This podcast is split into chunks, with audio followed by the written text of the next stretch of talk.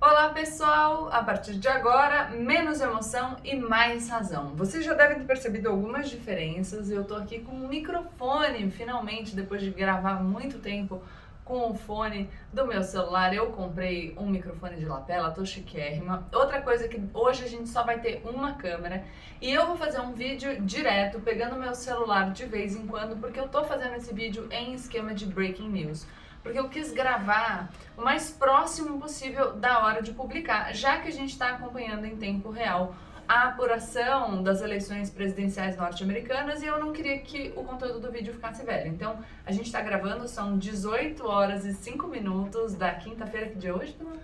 Dia 5. Dia 5 de novembro. O vídeo vai ao ar daqui a pouquinho no canal.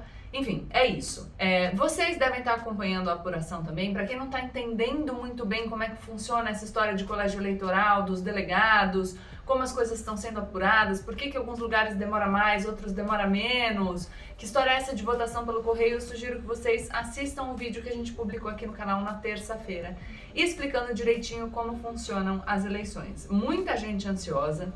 Acho que o que dá pra gente falar nesse vídeo, em primeiro lugar, é o fato de que a gente tá vendo que é uma eleição, tá sendo uma eleição muito acirrada. As pesquisas mostravam uma distância, uma vantagem do Joe Biden muito maior do que a gente deve observar no resultado da apuração das eleições. Então, o pessoal mais ligado ao Partido Democrata, que faz oposição ao Donald Trump, ainda que não concorde integralmente com o Joe Biden, e a gente já falou muito sobre isso aqui, porque o Joe Biden representa uma ala moderada do Partido Democrata, então ele não é a primeira opção de todo mundo, nem de todo mundo que está no Partido Democrata, a gente vai falar sobre isso já já.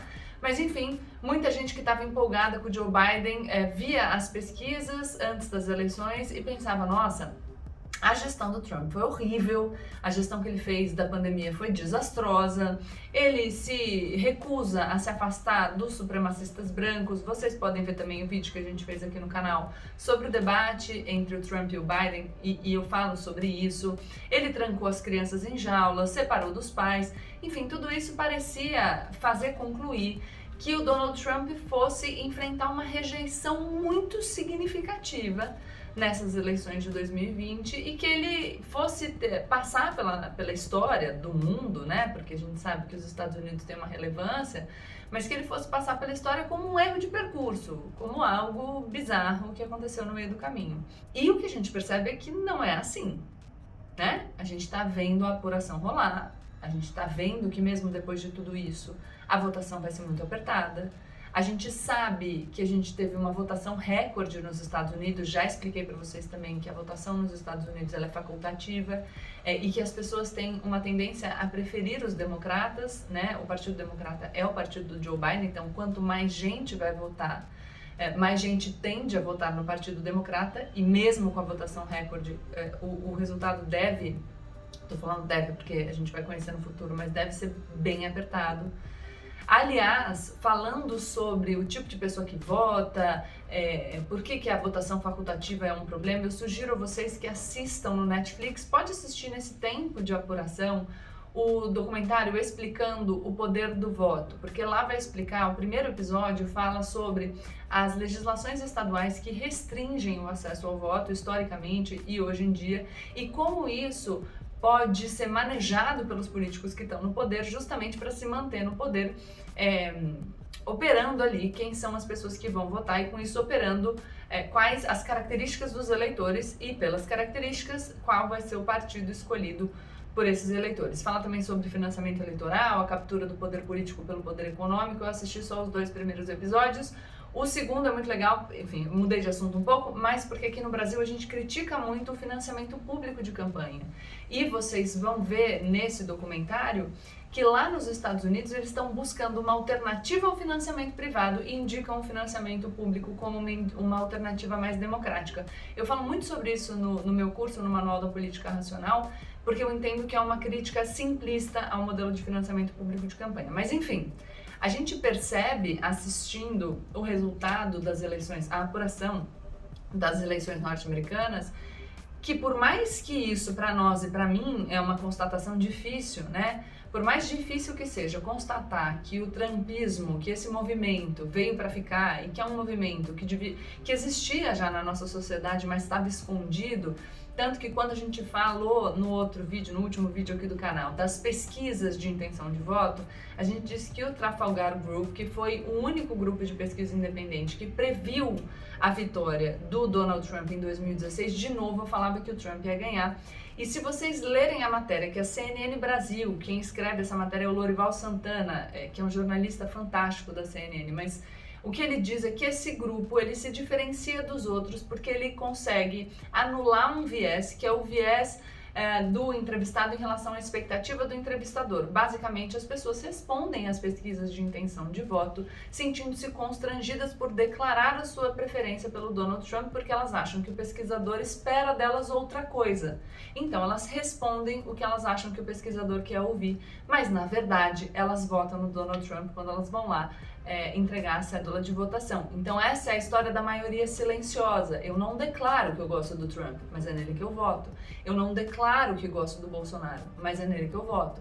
Então, além da gente ter aqueles grupos mais barulhentos, né, que fazem um estardalhaço nas redes sociais, e a gente tem uma tendência a superestimar ou subestimar o tamanho dos grupos a partir da forma como eles se manifestam nas redes sociais, também considerando que o comportamento nas redes sociais pode não ser autêntico, mas muitas vezes a gente, é, dentro da nossa bolha, recebe muito um tipo de manifestação e a gente acaba achando que a realidade é aquilo que a gente consegue perceber a partir da nossa bolha. Então, por exemplo, eu estou nas minhas redes sociais e de repente todos os meus amigos, todas as pessoas com quem eu convivo gostam de uma pessoa, não gostam de uma pessoa. Eu vou ter a tendência a achar que o resto do mundo pensa como aquela minha bolha, mas as coisas não são assim.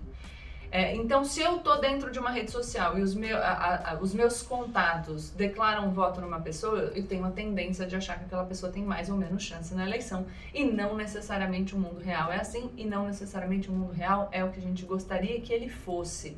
Eu falo muito isso aqui quando eu peço menos emoção e mais razão, sempre lembrando que é claro que a gente se perturba pelas notícias, mas a gente precisa de algum distanciamento para conseguir opinar de maneira um pouquinho mais racional. Não que a emoção não possa interpretar, é, desempenhar um papel, mas um pouco mais racional, já falei sobre isso. É, e essa análise mais racional desses fenômenos, como o Trump nos Estados Unidos ou como o Bolsonaro no Brasil, é uma análise que considera não o que a gente gostaria, né? Que a gente gostaria que fosse um movimento passageiro, mas aquilo que a realidade tem apresentado para nós, que é o Trump continua forte nos Estados Unidos.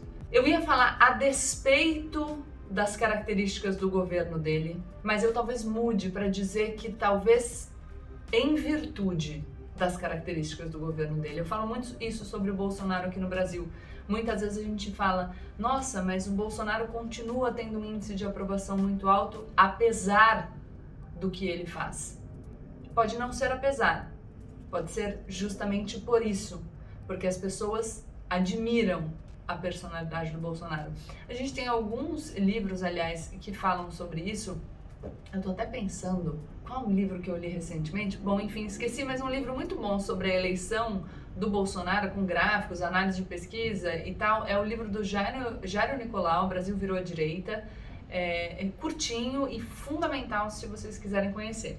Sobre esse movimento do nacional-populismo que veio para ficar é, e que de fato encontrou na sociedade os grupos que antes estavam escondidos, que nas redes sociais tiveram a possibilidade de, de se agrupar novamente e se fortalecer por meio desse agrupamento, eu sugiro esse livro que eu já indiquei aqui para vocês, Nacional Populismo, A Revolta contra a Democracia Liberal. E agora, pensando no modelo de democracia liberal, também tem um livro do Yasha Monk, que está inclusive no meu clube do livro, que chama O Povo contra a Democracia, que explica para vocês o, o, quais são os elementos democráticos da democracia liberal, quais são os elementos liberais do nosso modelo de democracia liberal. É, é bem interessante para entender. Deixa eu ver aqui o que mais que eu quero falar para vocês. Os estados que estão empacados uh, na apuração são os estados pêndulo, aqueles estados que podem mudar de lado. A gente falou no vídeo passado também: Arizona, Nevada, Georgia, Pensilvânia e Carolina do Norte.